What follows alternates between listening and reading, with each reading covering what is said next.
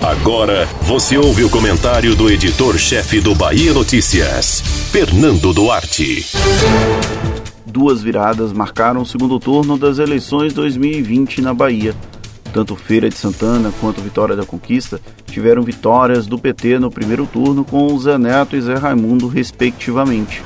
No entanto, as urnas neste domingo mostram que a pequena vantagem obtida na primeira etapa não foi suficiente para derrotar os candidatos à reeleição Colbert Martins Filho e Erzen Guzmão, ambos do MDB.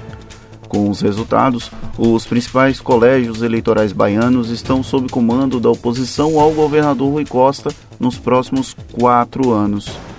Não eram derrotas esperadas.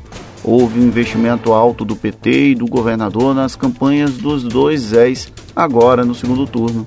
Rui foi presença constante nas duas cidades e existia uma aposta alta de que o grupo político que comanda a Bahia conseguiria vencer em ao menos uma das duas cidades.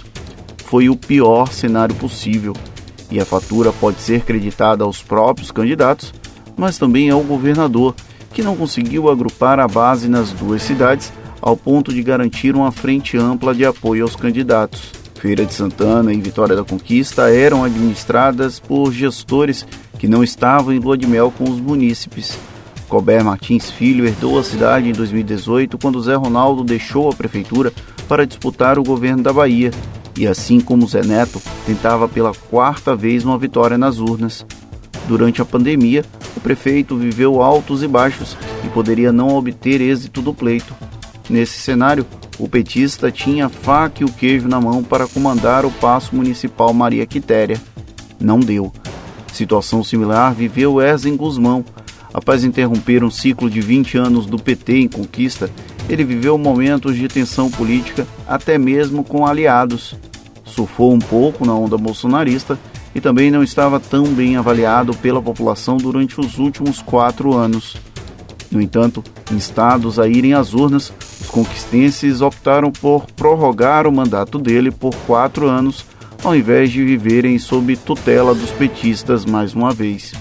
Os dois prefeitos não eram adversários fáceis de serem batidos. Ainda assim, as viradas e as diferenças nas votações mostram que o modelo político petista parece passar por desgaste na Bahia. O governador não pode ser o único culpado pelo desempenho dos aliados nas urnas, mas essa conta vai ser colocada principalmente no colo dele. Foi um domingo amargo para o petismo na Bahia, mas algo adocicado para a oposição. Afinal, o seu expoente maior na Bahia, o prefeito de Salvador, Assemineto, tem motivos de sobra para comemorar o resultado das eleições 2020. Você ouviu o comentário do editor-chefe do Bahia Notícias, Fernando Duarte.